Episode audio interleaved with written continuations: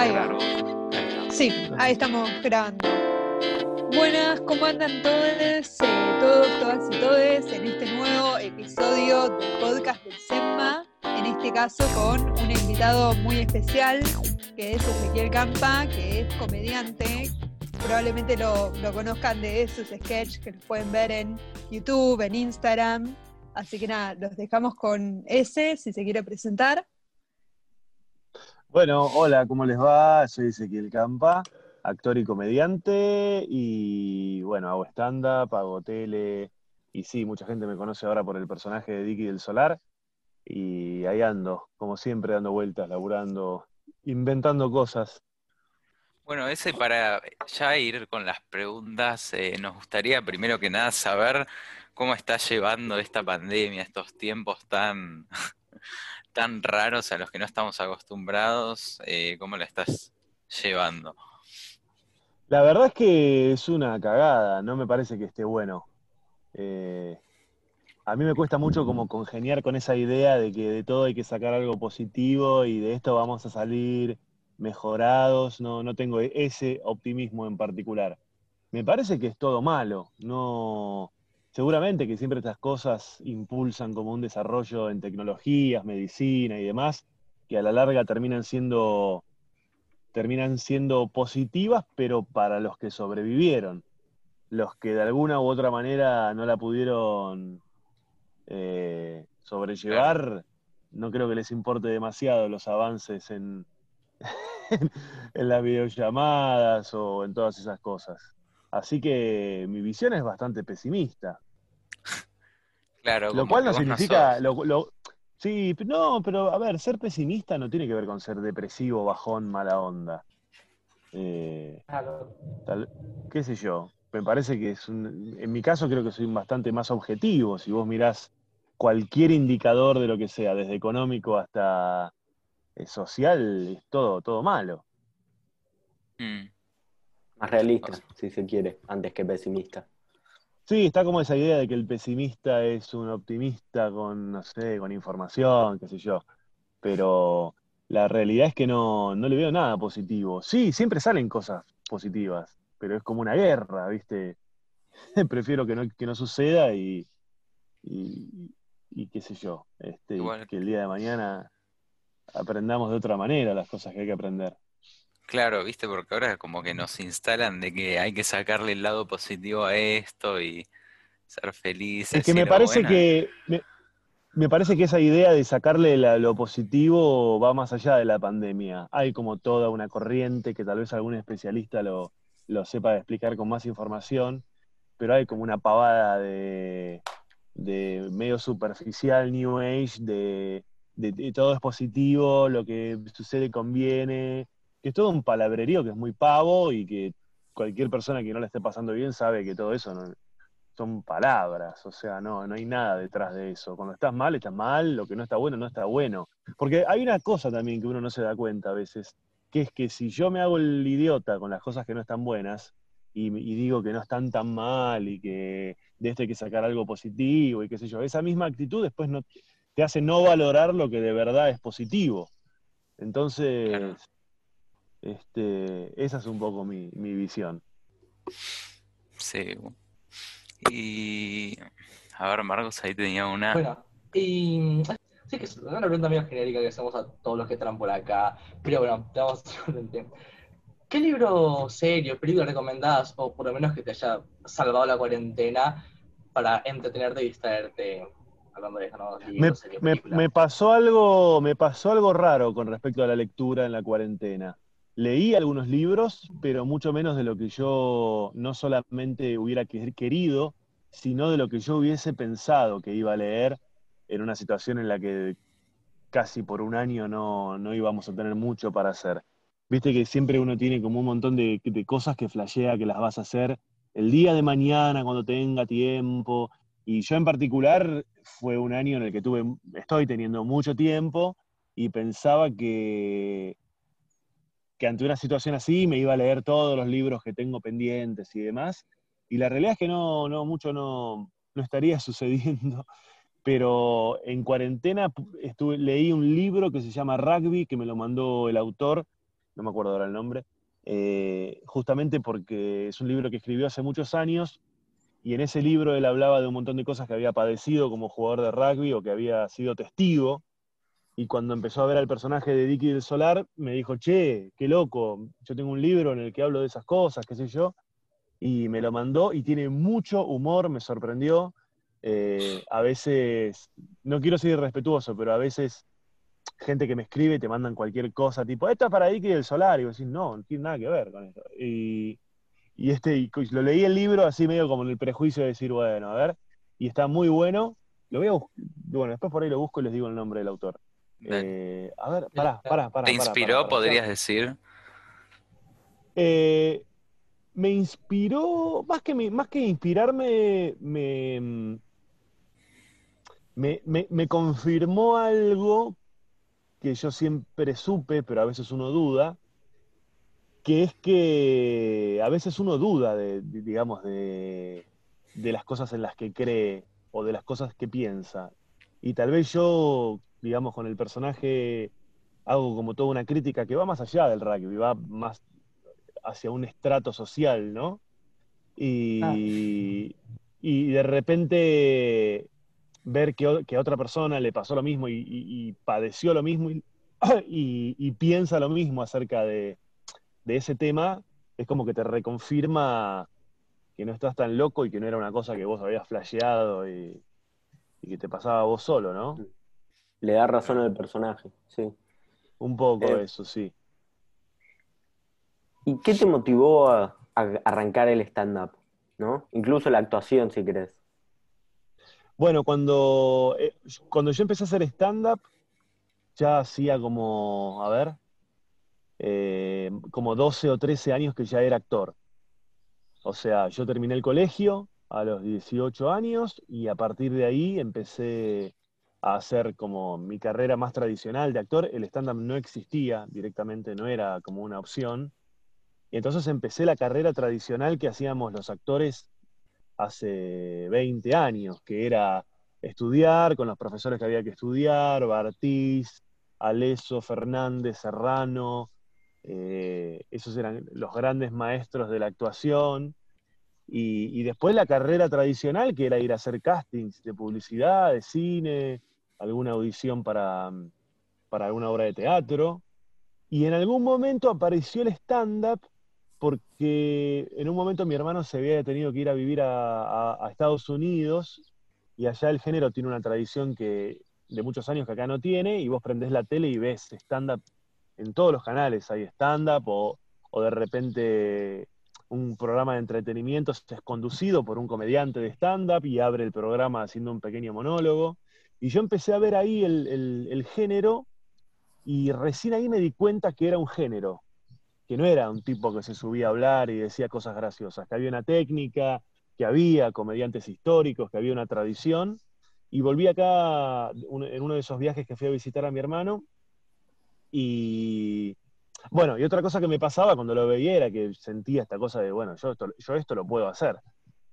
Y, cuando volví en uno de esos viajes estuve investigando qué había acá en Argentina, no había nada, había tres o cuatro pibes que hacían y había algún que otro curso que daba algún profesor con un librito que se había traído de no sé dónde. Y ahí empecé, empecé estudiando, hicimos un grupo, hicimos una muestra, la muestra se transformó en un show, el show estuvo, ah, un show, qué sé yo. Hacíamos su stand-up ahí, unos cuantos en, el en Liberarte, que es un teatro que no existe más, sobre la Avenida Corrientes. Y, y lo, que me fue, lo que me empezó a pasar con los años fue que me di cuenta que tenía como una posibilidad de bastante autonomía, en el sentido de que a diferencia de la carrera más tradicional del actor, con el stand-up no necesitaba que me llamaran para laburar. Yo me empecé a armar mis cosas, mis shows, y nada, me di cuenta que estaba laburando muchísimo de eso, y empezó como a crecer el stand-up en mi carrera, y bueno, se empezó a hacer como incluso, empezó a cobrar mucho más protagonismo que mi parte de actor, digamos. Y así fue que, mucha gente ni siquiera sabe que, soy actor también.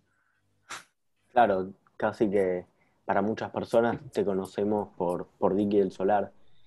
Hay muchas personas que, creen que soy un pibe que apareció haciendo Dicky del Solar, hay muchas personas que creen que soy eh, un stand-upero, que, que, que soy un stand-upero, y algunos que saben que soy actor, que hago stand-up, que apareció el personaje este en algún momento.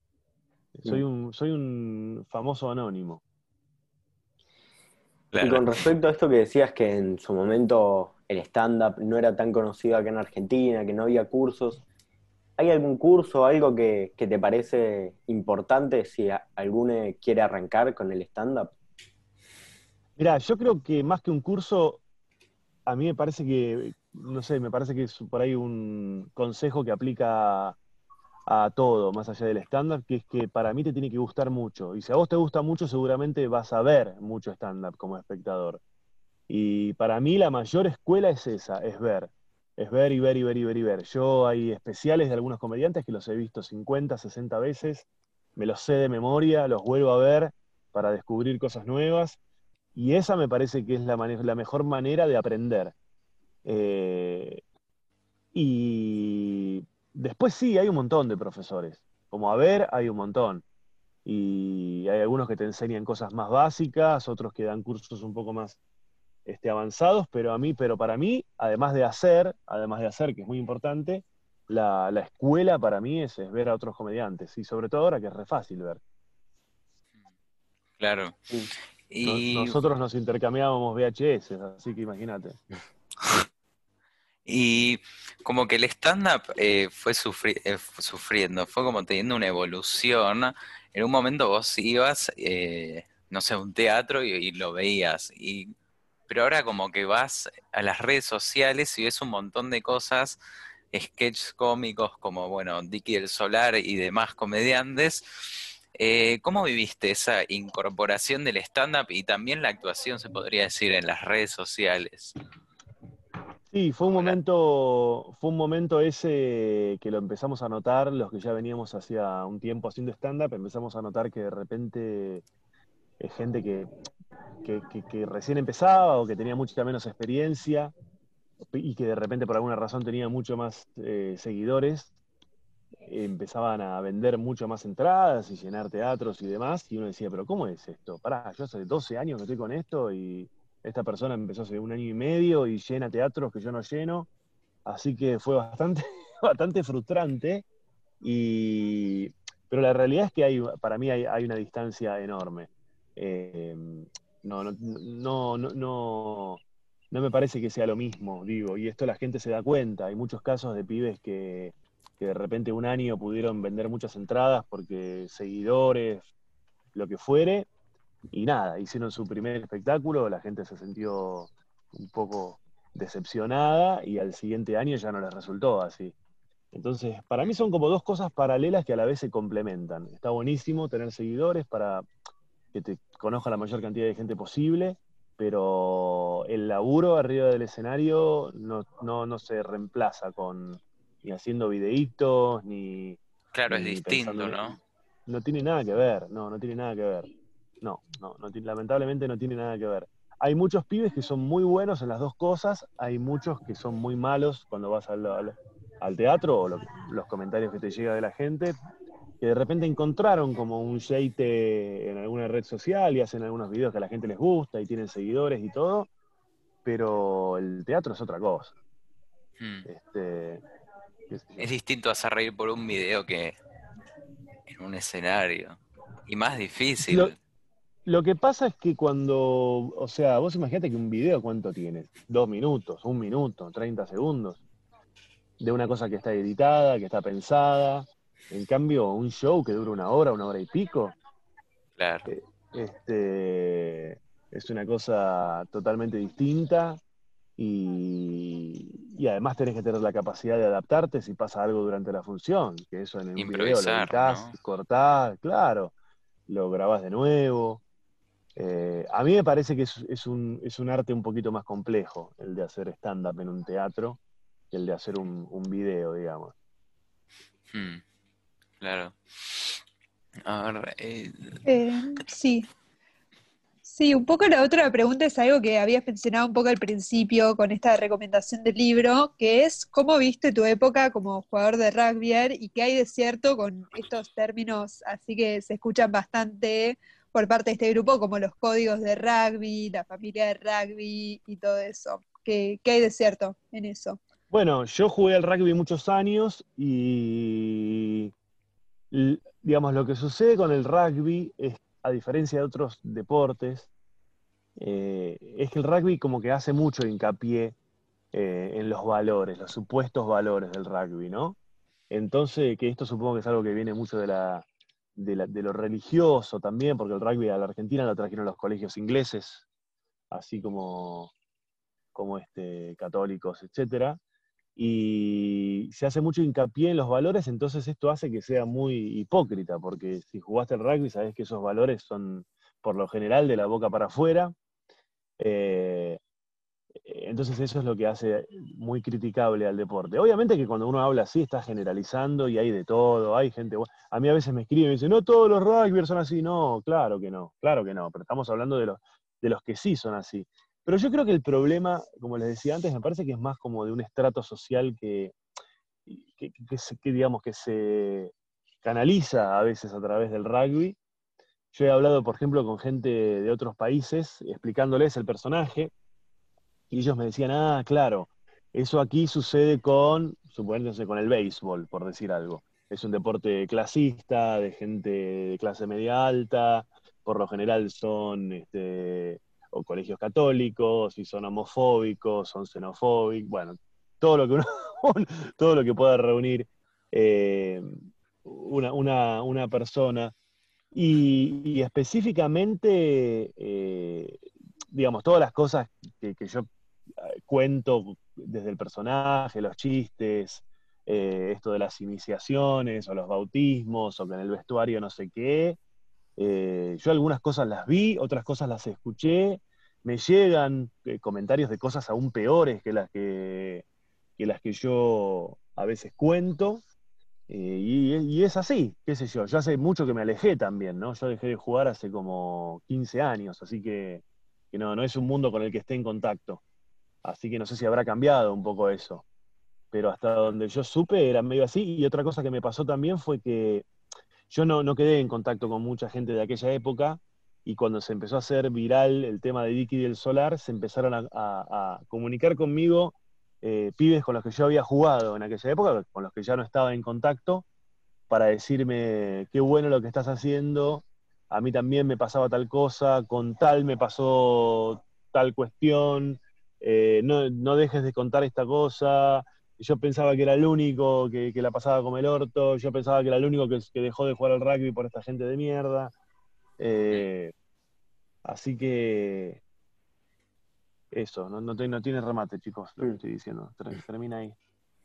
¿Y, cuándo y cómo se te ocurrió el personaje de Dicky? ¿Cuándo dijiste, che, todo esto que me pasó, lo puedo contar, lo puedo expresar así de manera graciosa y la puede pegar?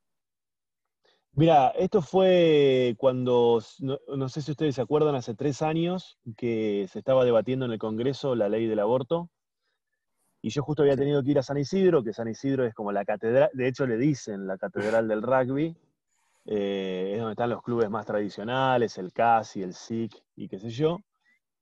Y me acuerdo que lo que sucedió fue que en los árboles de las avenidas había listones amarillos colgados como unas cintas amarillas en todos los árboles. Y me explicaron que eso era eh, la manera de la gente de la zona de expresarse en contra del aborto. ¿Y por qué el listón amarillo? Porque es el amarillo del color de la bandera del Vaticano. Entonces, la manera de expresarse en contra del aborto eh, era esa. Y a mí me pareció muy, muy hipócrita, porque yo conozco mucho a esa gente. Yo vivía en ese barrio, viví muchos años, jugaba al rugby, entonces me pareció como muy divertido eh, esto. Eh, si ustedes se fijan, los primeros videos de Dicky el Solar era todo, eh, hablaba solo de la, del aborto. Mm. y, este mm, me parecía como muy divertida esta contradicción, porque sabemos que hay gente que está en contra del aborto hasta que alguno deja embarazada a la mucama y hay que salir a buscar a ver dónde, dónde se puede hacer un aborto y me pareció como muy, muy, que había mucho material ahí, ¿no? y así empezó, así empezó y después se empezó como a transformar en una especie de opinólogo de cualquier tema que ande dando vueltas, siempre desde la visión de, Mm. del personaje. de San Isidro, Sí. del Vaticano. A partir de la hipocresía un poco de- del estrato social. De- sí, de la hipocresía y aparte de la, de la- del, del abuso de clases, ¿no? De, de no darte cuenta de repente Claro. con respecto al, abo- al aborto de que la ley no es para vos, es para los que la necesitan para no morir en un, en un pasillo. Este, que es una característica muy, muy frecuente de este tipo de, de gente, no darse cuenta que la realidad de ellos no es la realidad de todos. Mm, Que Claro. Claro. Lo mismo con las marchas, ¿no? Y sí, Sí, sí, sí. En realidad me parece que, que es como una, una filosofía o una manera que les atraviesa cualquier cuestión. ¿no? Siempre, siempre se van a comunicar y van a obrar desde, desde de una persona que no, que claramente cree que es superior a, otra, a otras clases y que, y que su realidad es la realidad de todos y que, y que los negros no quieren trabajar y que los negros son chorros. Mm. Este, Y que si hay de, realidad so- de sobra. no, no es la de No todos, recorten, no, reco- no- no recorten esa parte porque va a quedar rarísimo. y que si la realidad suya no es la de todos, es porque la del resto está mal. No, no es un tema de, de creer que tu propia realidad es la excepción o es algo distinto capaz a, a lo correcto. Siempre, siempre la culpa, la explicación de todo, la va, eh, la culpa de todo la van a tener los negros y los, los pobres y los negros para ellos. Siempre la culpa es del pobre. Claro, de los planeros. Eh, Total, total. Eh, Diciendo un poco con lo de antes, con lo de los clubes y algunos estereotipos que se hace la gente sobre el rugby y sí, todo eso que eso, a mí no me todo eso que se vive entre los clubes, eh, me que con lo que pasó hace unos meses, en el principio del verano, no, en el final del verano, con el caso de, del asesinato de, Fa- de Fernando.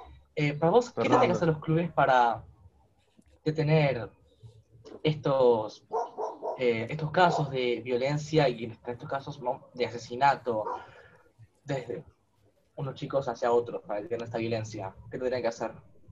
Mira, yo sinceramente no soy un especialista, me parece un tema súper delicado y que seguramente hay, hay gente que, sabe más del tema y sabría más que decir.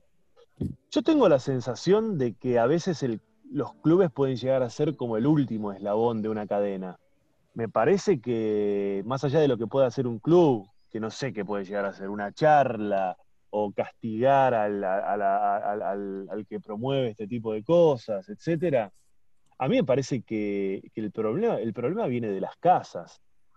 A mí me parece que lo que falta ahí es, este, o sea, el pibe llega al club y, y llega condicionado por cómo, por cómo, es- por cómo es lo que sucede en su casa y cómo es su crianza. Entonces, si en la casa eh, los viejos maltratan a, a la empleada, y vos no podés pretender que ese pibe cuando va a jugar al rugby contra un equipo que no es de la elite, no piense que los pibes, que los contrarios son unos negros.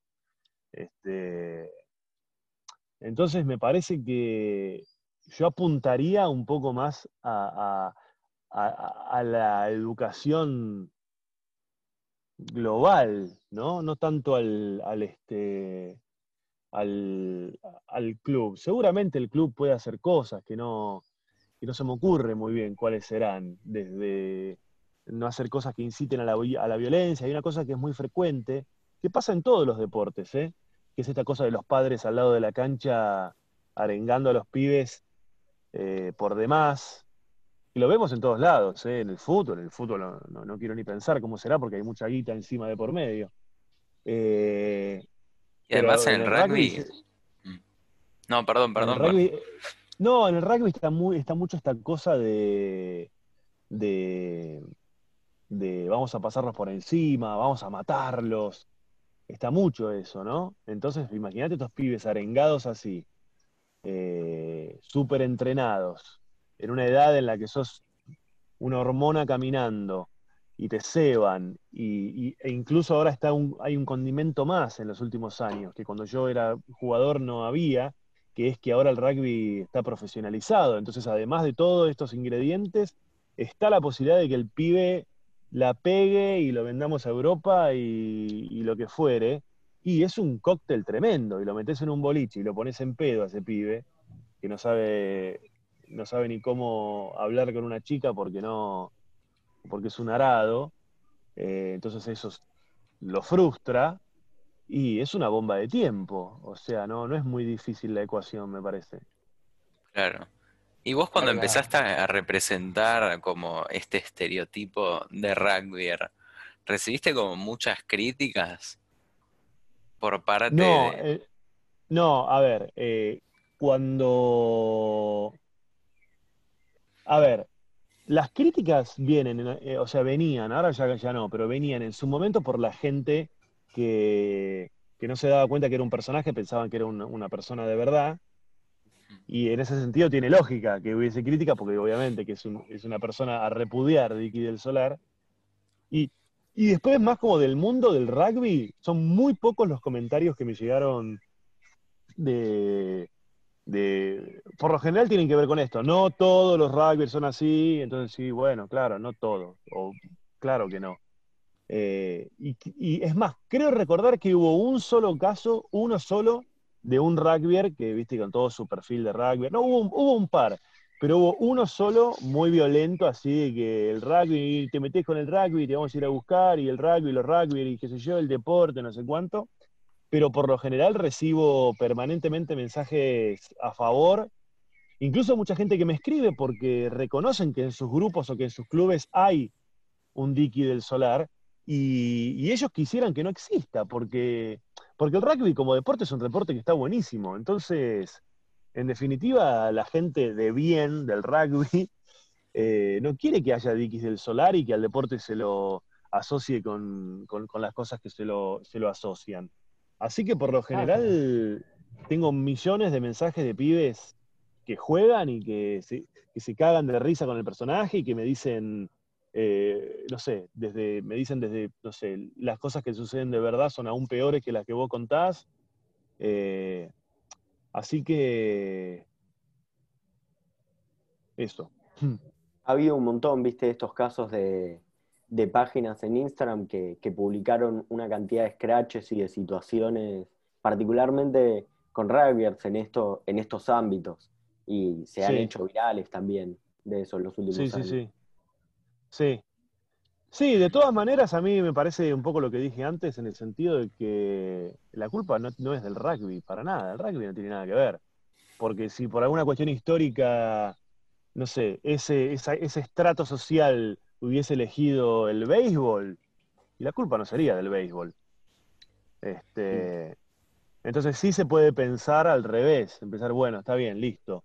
Este, e- esta gente así, violenta, etcétera, converge en el rugby. Bueno, a ver, ¿qué puede hacer el rugby para no fomentarlo aún más y qué puede hacer incluso para, para combatirlo y ayudar, ¿no? Claro. Claro, sí.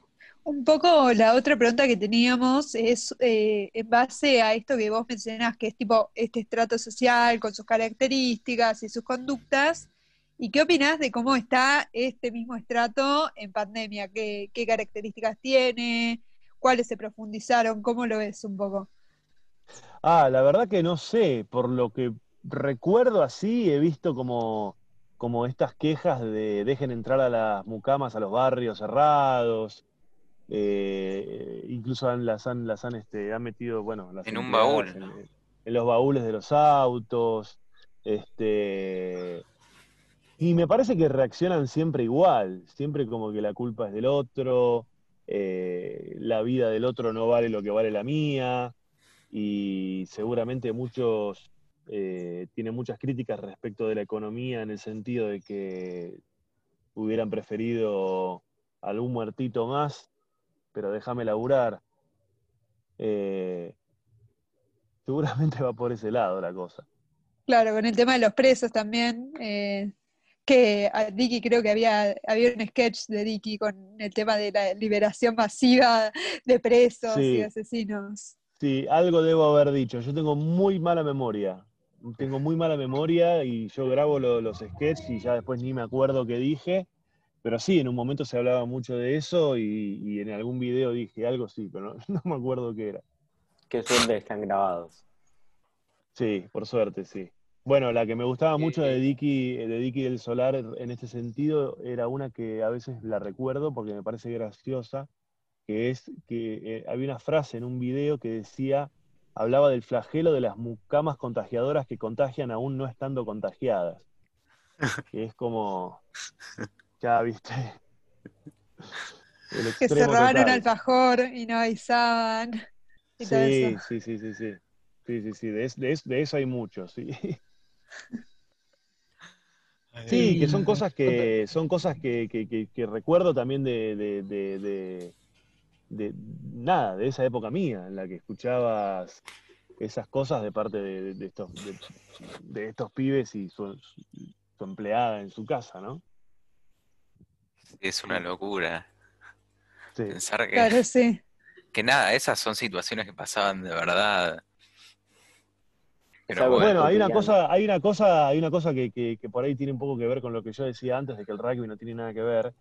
Históricamente, la- la- los grandes terratenientes, las familias así que tienen campos y qué sé yo, era, era, no sé, supongo que no sucede más, quiero creer, pero era muy frecuente que, que los hijos del, del patrón, del dueño de la estancia, este, debuten sexualmente con, con, con las empleadas. Era como, como una cosa habitual y normal, digamos, ¿no? Eh, entonces, sí, sí, como que es así. O sea, te- te- tenían, tenían ese derecho, por decirlo de alguna manera. Entonces, de ahí para abajo, imagínate todo. Mm. Y contanos vos, eh, aparte del personaje, del personaje de Vicky, ¿no? ¿Qué opinas? Porque hay un sketch sobre la marihuana y bueno, contanos, ¿qué pensás vos sobre el proyecto de legalización de la marihuana? No sé, no conozco los detalles, pero yo estoy a favor de, que todo sea legal, todo, absolutamente todo. Estoy a favor de, de las libertades y, y en todo caso me parece que el foco habría que ponerlo en el caso de las drogas que son un poco más complicadas que la marihuana, en preguntarse por qué la gente se droga. Porque a veces pareciera como que Claro. a veces, a veces pareciera como que la gente no se quiere drogar y los narcos son unos demonios que entran escondidos a las ciudades y nos drogan. Y, y claramente no es así. Claramente la gente se quiere drogar.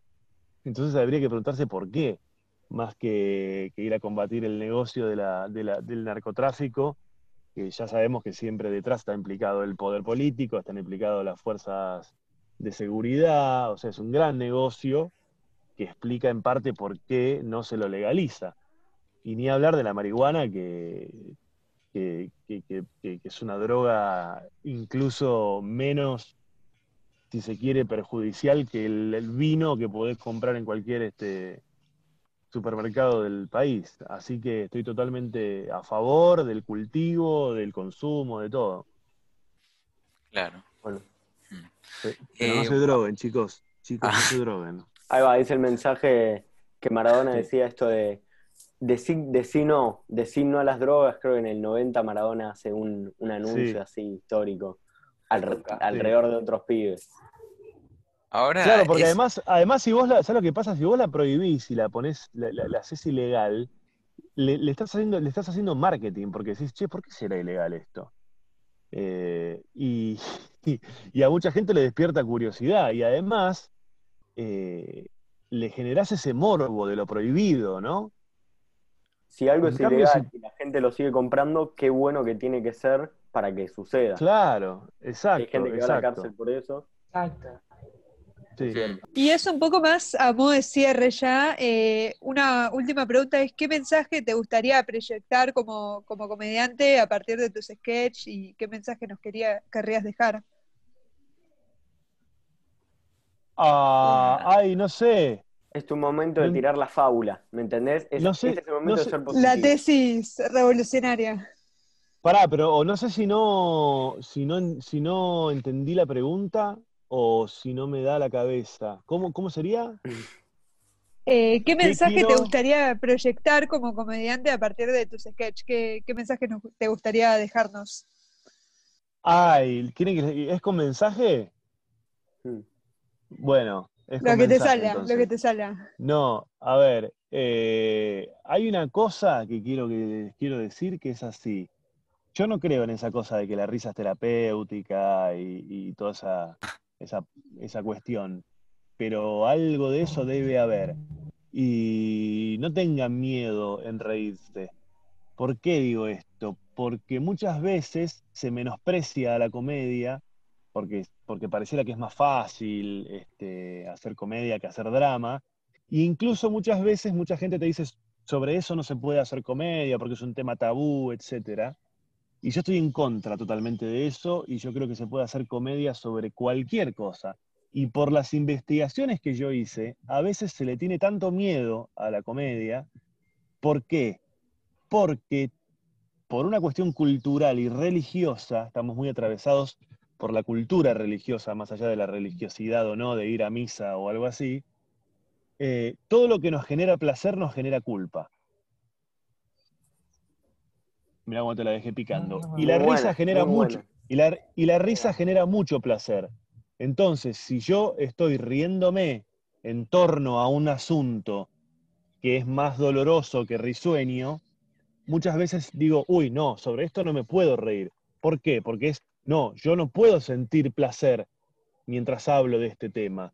Y eso me parece que es algo que hay que, que romper. Muy bien, Sí. ¿eh? bastante, es un buen mensaje. Bastante, re bueno. Y Muy antes de profundo. cerrar, Bastante bien, lo último, bastante bien, Re. ¿no? Re. No, no lo esperaba. Es si vos te reís de tus propios personajes. Es algo, es algo Sí. raro. Ah, mira. Recontra, sí. te cae de sí. risa. Sí, sí, no sé si tanto vi- mira- sí, a veces mirándolo sí, a veces cuando me miro los videos sí. Sí, sí. So- obviamente que, obviamente que se gasta esa risa, ¿no?